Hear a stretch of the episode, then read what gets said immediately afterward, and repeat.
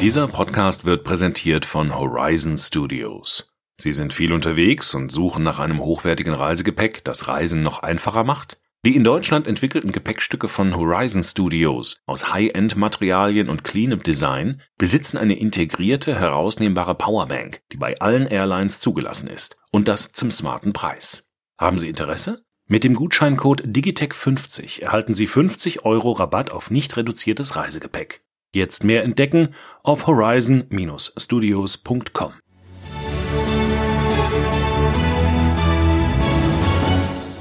FAZ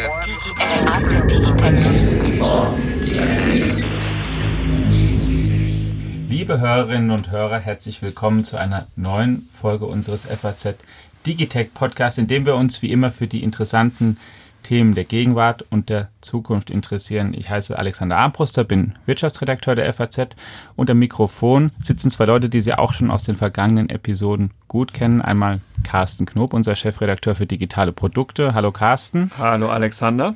Und als Gast einmal mehr unser Netz- und Internet-Experte Jonas Jansen aus unserer Wirtschaftsredaktion. Hallo Jonas. Hallo Alex, hallo Carsten. Wir reden heute über Verbrechen.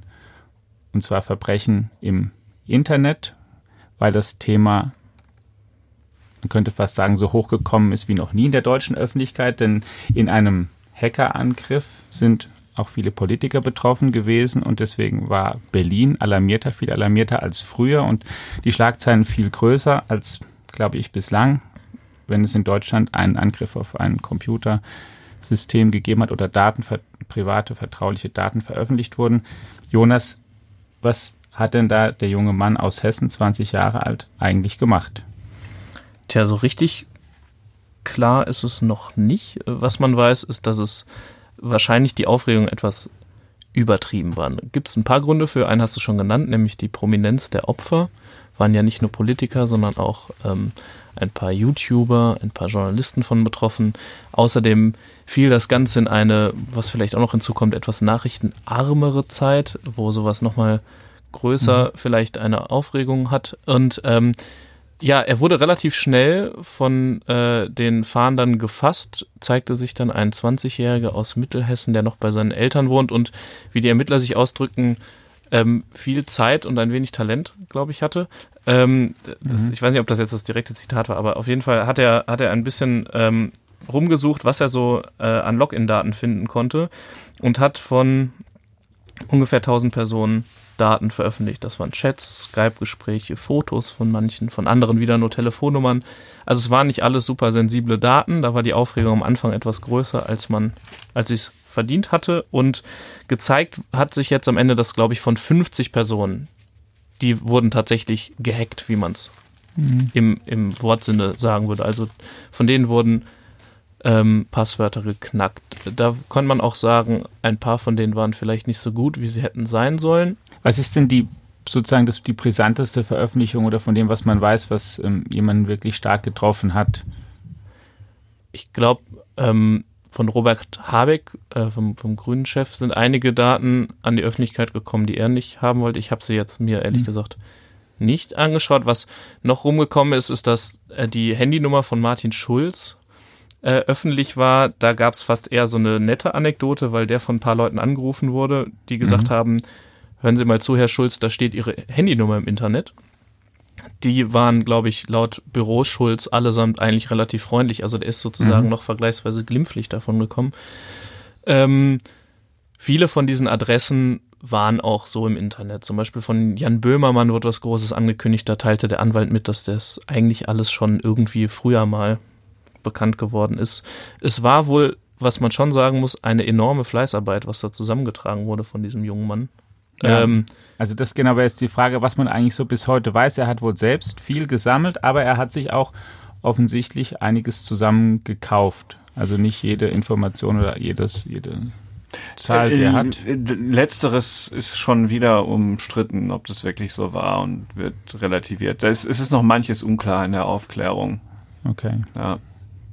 Aber also was bleibt, sind die genackten Zahlen. 900 äh, 94 Politiker sind da ähm, von betroffen, ähm, Telefonnummern, Privatanschriften Und ähm, in 116 Fällen sind es Dokumente, die Intimes enthalten haben. Und das ist schon eine Menge. Also das war jetzt mhm. zwar jetzt äh, nichts Weltbewegendes, aber trotzdem nicht gut, dass es so ist. Jetzt hast du, Jonas, schon gesagt ähm, oder zitiert auch die Ermittler, die gesagt haben, ein wenig Talent und Fleißarbeit. Wie viel Talent oder wie, ähm, wie kompliziert war das denn, was wir bis jetzt wissen, für den ähm, jungen Mann eigentlich das zu machen? Also ähm, es gehört schon ein bisschen mehr dazu als nur ein Internetzugang und ein bisschen googeln. Aber ähm, es war jetzt nicht irgendwie die ausgefeilteste Kampagne aller Zeiten. Mhm. Ähm, in einigen Fällen ähm, spricht einiges dafür, dass die Passwörter, die die Opfer gewählt hatten, nicht so besonders gut waren, dann auch noch mehrfach verwendet wurden, so dass man sich sozusagen, wenn man Zugriff auf das eine Konto hat, sich so ein bisschen weiterhangeln konnte was wohl, das sagte der YouTuber Simon Wiefels, der als Unge etwas bekannter ist im Internet, dessen äh, Twitter-Account auch gehackt wurde, der hat so ein Video gemacht, wo er ein bisschen erklärt hat und auch mhm. auf Twitter später erklärt hat, was da passiert ist. Der hatte zumindest mal zwischendrin erzählt, dass offenbar ähm, über eine Lücke im Google-Konto und dann äh, das sogenannte Social Engineering, also ähm, durch Vorspielen und Manipulieren von, von anderen Leuten, also Vorspielen falscher Tatsachen, da ähm, dieser, dieser Täter an die Daten gekommen sei. Also er hat sich sozusagen als, als die Person ausgegeben, mhm. ähm, die er gar nicht war und konnte damit an Daten kommen. Wie viel davon stimmt, ist dann auch wieder, also das, es wird wahrscheinlich noch ein bisschen dauern, bis da alles raus ist. Ähm, die Ermittler haben erstmal auch am Anfang nur wenig gesagt, was sie, also sie haben gesagt, er wurde gefasst und er war geständig und wir haben die Daten äh, konfisziert, die wir bekommen haben und es gibt einen Laptop und wir konnten Sachen wiederherstellen. Da wird sich vielleicht auch noch ein bisschen was zeigen in der nächsten Zeit. Also was wir als ersten sozusagen Tipp oder kleinen Rat auf jeden Fall, wie wir es ja auch schon mehrfach gemacht haben, weitergeben können, ordentliche Passwörter auswählen, einfache Zahlenfolgen von 1 bis 6 oder 1 bis 9 sind nicht unbedingt hilfreich.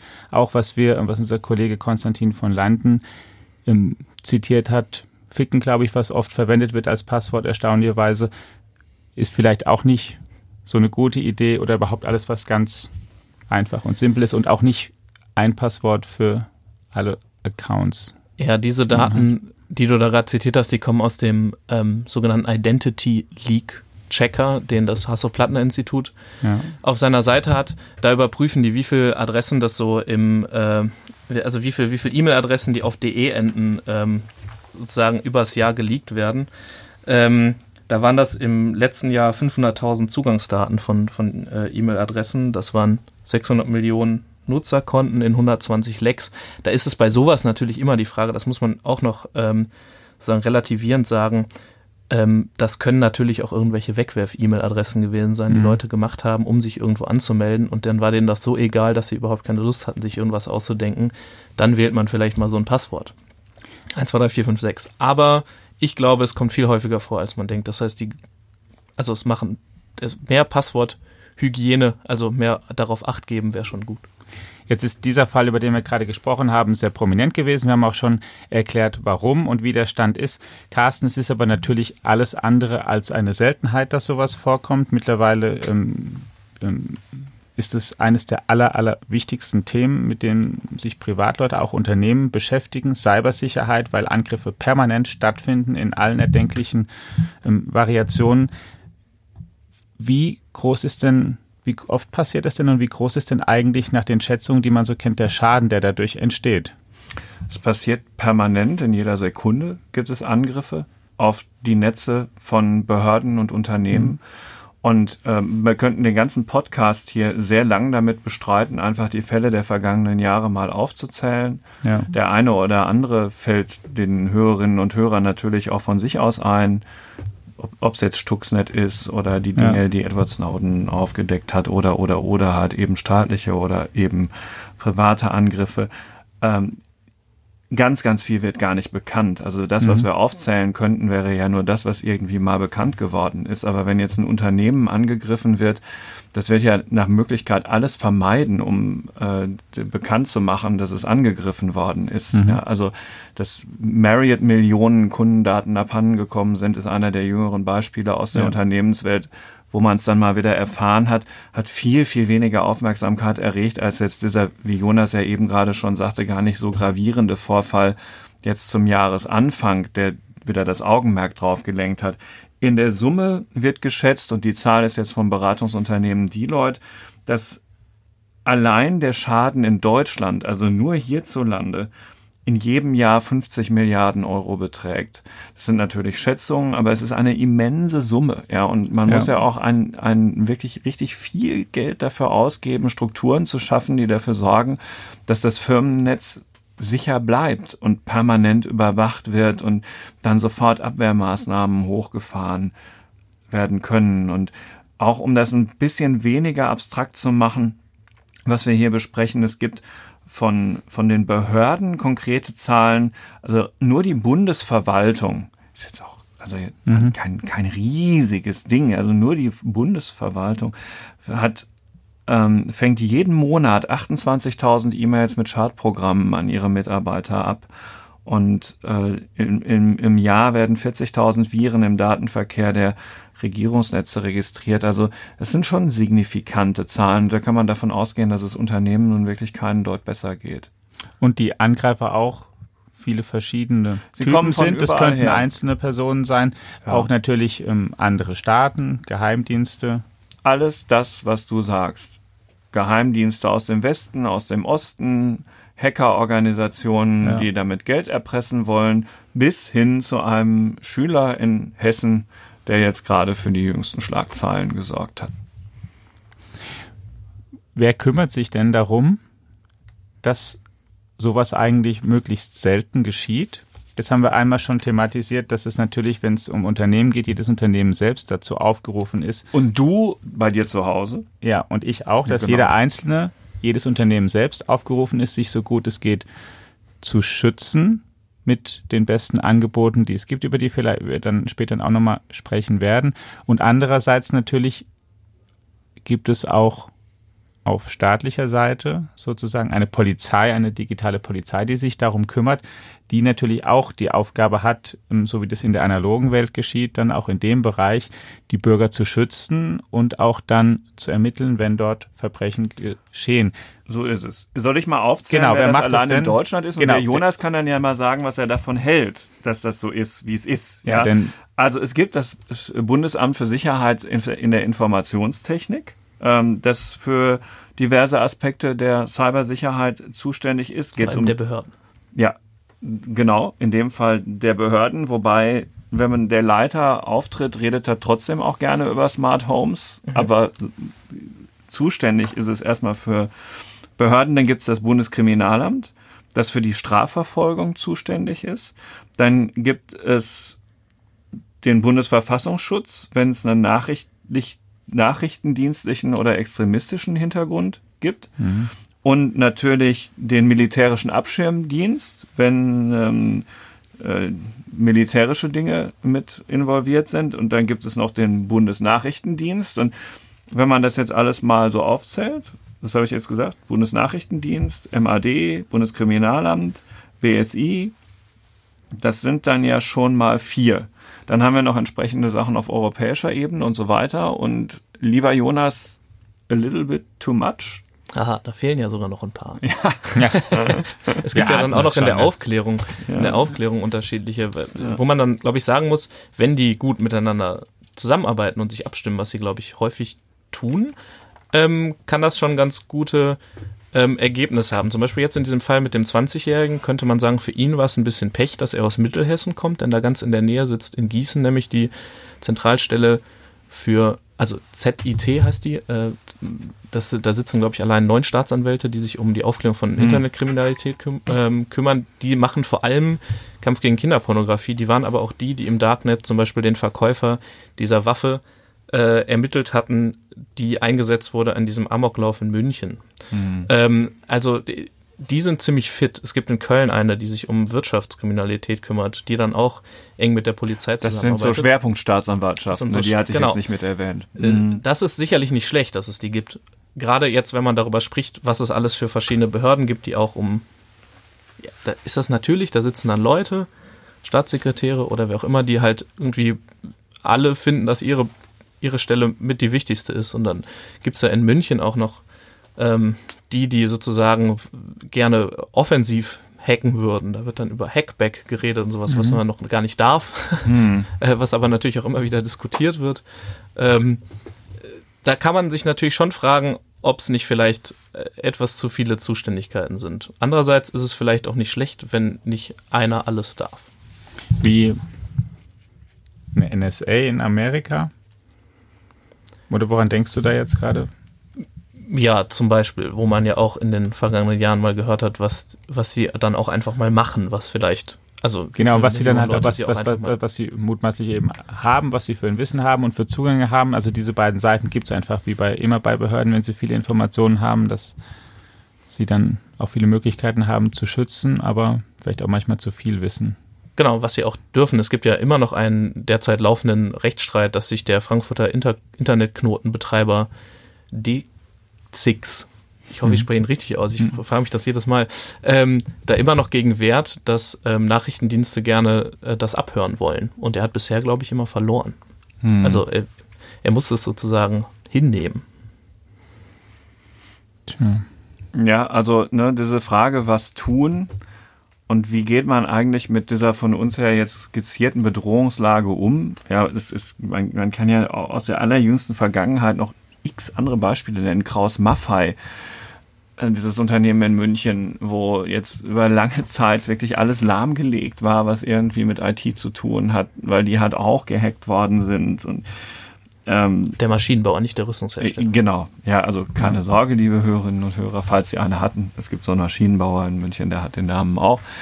Der Leopard 2 war nicht davon ähm, äh, betroffen. Also diese, diese Frage, wie um Himmels Willen kann ich denn jetzt darauf reagieren? Und zwar über dieses Passwortthema und, und, und wir ändern das häufiger mal und wir nutzen vielleicht ein virtuelles privates Netzwerk und wir machen immer ein schönes Update in unseren ganzen Rechnern, die, die wir so benutzen, dass die Programme auf dem neuesten Stand sind. Also wenn man das auf so eine davon abgehobene, grundsätzlichere Ebene hebt. Ja, das ist äh, offenbar gibt es ja einen richtigen Fehler im System. Ja, äh, äh, was tun? Und ähm, ich, ich finde, da gibt es so, so, ein paar ganz gute Gedanken ähm, im, im Netz. Zum Beispiel Konstanze Kurz und Frank Rieger haben das jüngst auch in einem Buch aufgeschrieben, das im Oktober rausgekommen ist. Cyberwar. Es gibt übrigens im Digitech-Podcast auch eine Folge, ein Gespräch mit Konstanze Kurz auf der Buchmesse. Das können Sie ja. im Archiv wiederfinden. Und die hat, wie ich finde, ganz interessante Sachen gesagt und geschrieben in dem Buch. Was Staaten angeht, bräuchte man wirklich verbindliches Völkerrecht einen Nicht-Angriffspakt, was, was Cyberwar angeht. Da sagte ich dann damals, ist das denn realistisch? Da sagte sie, ja, naja, Chemiewaffen sind ja auch verboten worden. Ja. Ähm, dann eine Pflicht, alle Dienste, die in Europa angeboten werden, mit einer Ende-zu-Ende-Verschlüsselung anzubieten, ist ein guter Gedanke, finde ich. Softwaresicherheit, Kennzeichen, ähm, bestimmte Standards einführen und äh, dann aber, einfach auch die, die Ausbildung der Menschen verbessern, Unternehmenskulturen adressieren und einfach wissen, dass im Moment ein gutes Programm in tausend Zeilen Code nur einen Fehler hat und schlechter halt eben noch viel, viel mehr. All diese Programmierfehler sind Einfallstore, weshalb die dann halt eben auch abschließend sagen, die beiden, eigentlich müssten wir die Betriebssysteme, mit denen diese IT-Infrastrukturen betrieben werden, völlig neu entwickeln und aus einzelnen abgekapselten Systemen zusammensetzen, die dann in sich weniger angreifbar, also wenn sie dann mhm. angegriffen werden, das große Ganze nicht so schädigen. Ich finde, das sind sehr spannende Gedanken, mit denen man sich einfach mal intensiver auch auseinandersetzen müsste, außer jetzt einfach nur die reine Aufzählung dessen, was gerade wieder schiefgelaufen ist. Aber es ist natürlich auch so, dass man nicht vorgaukeln braucht, dass es da eine absolute Sicherheit oder ein perfektes System im Moment auf keinen gäbe. Fall und auch perspektivisch vermutlich und, eher nicht, also, denn auch wenn man sich ja. auf Standards einigt oder auch auf bestimmte Pakte, ähm, gerade ein Verbrechen besteht ja darin, dass sich Leute da eben gerade nicht dran halten. Das ist an, richtig. Aber man könnte es dann ja wenigstens ächten und na klar, also 15 Jahre, also angenommen, man würde jetzt anfangen, was wir ja nicht tun, also mit diesen Neuentwicklungen würde es bestimmt 15 Jahre dauern und außerdem ja. viel Geld kosten und auch das wird ja dafür bis jetzt nicht ausgegeben. Und wir wissen auch nicht, was in 15 Jahren eigentlich der Stand der Technik ist, wenn wir heute was anfangen zu entwickeln. Ja. Aber es ist, ich würde schon sagen, also einmal, wenn man solchen Leuten wie Konstanze Kurz und Frank Rieger, die wirklich Ahnung haben, zuhört, das hilft schon mal, habe ich manchmal das Gefühl, dass es eigentlich echt auch viele fähige Leute in Deutschland gibt, die bisher noch nicht so Gehört angehört wurden, Mhm. weil sie diesen, so vielleicht auch so ein bisschen diesen Hacker-Stempel haben, was natürlich immer so ein bisschen, also auch wenn sie sozusagen gute, sogenannte Whitehead-Hacker sind, sind sie bei vielen Unternehmen unbeliebt, weil sie natürlich trotzdem erstmal ins Netzwerk eindringen, auch wenn sie ihnen später Bescheid sagen, hört mal, ich habe hier was gefunden, das könnt ihr schließen und eben nicht das ausnutzen. Ist es trotzdem, würde ich dafür plädieren, Leuten da auch zuzuhören. Und ähm, wenn man die sich sozusagen die, die sich klar macht, dass alles, was vernetzt ist, hackbar ist und wir die Welt mehr vernetzen, auch mehr Fälle haben werden, darauf müssen wir uns einstellen. Es ist die Frage, wie man damit umgeht und wie man vielleicht dann Sachen voneinander trennt, dass man halt vielleicht nicht alle höchst privaten Daten mit denen zusammenlegt, die vielleicht nicht so kritisch sind. Und die dann so gut schützen, dass vielleicht die durch so ein schnelles Abgreifen eben nicht angegriffen werden können. Wenn jemand, wenn ein Nachrichtendienst unbedingt an deine Daten rankommen will und dich gezielt attackiert, dann schafft er das. Das ist einfach so. Das hast du schon gesagt, nämlich ähm, so gut schützen, wie man es kann. Man denkt natürlich in jedem Moment, dass man sich gut genug geschützt hat, vermutlich, wenn man es gemacht hat. Aber du hast jetzt auch schon angesprochen, was noch kommt und warum das wichtiger wird. Wir reden über Stichwort Industrie 4.0, wo Sachen vernetzt werden in der Produktion. Wir reden darüber, dass im Privaten mehr vernetzt wird, mehr Geräte. Wir reden auch über sowas wie zum Beispiel das autonome Fahren. Und dann stellt sich natürlich die Frage da auch, wenn ähm, in Situationen, in denen Menschen in Gefahr geraten können, dann plötzlich Angriffe möglich sind, erfordert das ja eine viel größere Sicherheit oder zumindest eine viel größere Garantie, dass vorher schon da jemand sehr genau sagen muss, okay, unsere Systeme sind so sicher, dass wir einen Unfall nicht ausschließen können, Unfälle geschehen auch oder ein, ein Angriff, aber dass es so robust ist, dass es eben eben kein Schüler aus Mittelhessen hinkriegt. Ja, ja, Entschuldigung. Ähm, da gibt es so ein bisschen die Hoffnung, ähm, weil ja eben noch keins von diesen vollautonomen Fahrzeugen fährt Mhm. und trotzdem daran geforscht wird, dass es da zumindest ähm, auf, auf dem Weg dahin die Leute gut miteinander reden. Also es gibt ähm, verschiedene Strategien, die jetzt auch ähm, nicht nur von irgendwelchen äh, Hackern kommen, sondern äh, zum Beispiel das Bundesforschungs-, also Bildungs- und Forschungsministerium, die fördern Projekte, ähm, da heißt ein zum Beispiel Sicherheit in autonomen Fahrzeugen umsetzen, von der Planung bis auf die Straße, wo das vor allem vom Deutschen Forschungszentrum für Künstliche Intelligenz, dem DFKI, ähm, koordiniert wird, wo jetzt ja auch Leute sitzen, die auch ein bisschen Ahnung davon haben. Die Auto, äh, Autohersteller tun sich da zusammen, die reden miteinander. Es gibt ein Projekt, das heißt Pegasus, was seit, ich glaube, zwei Jahren mal Minimum läuft, ähm, wo es erstmal auch um technische Fragen natürlich geht. Für die ist erstmal wichtig, wie, wie fährt sowas ist. Da gibt's gesellschaftliche und ethische Fragen und da kann man natürlich sagen,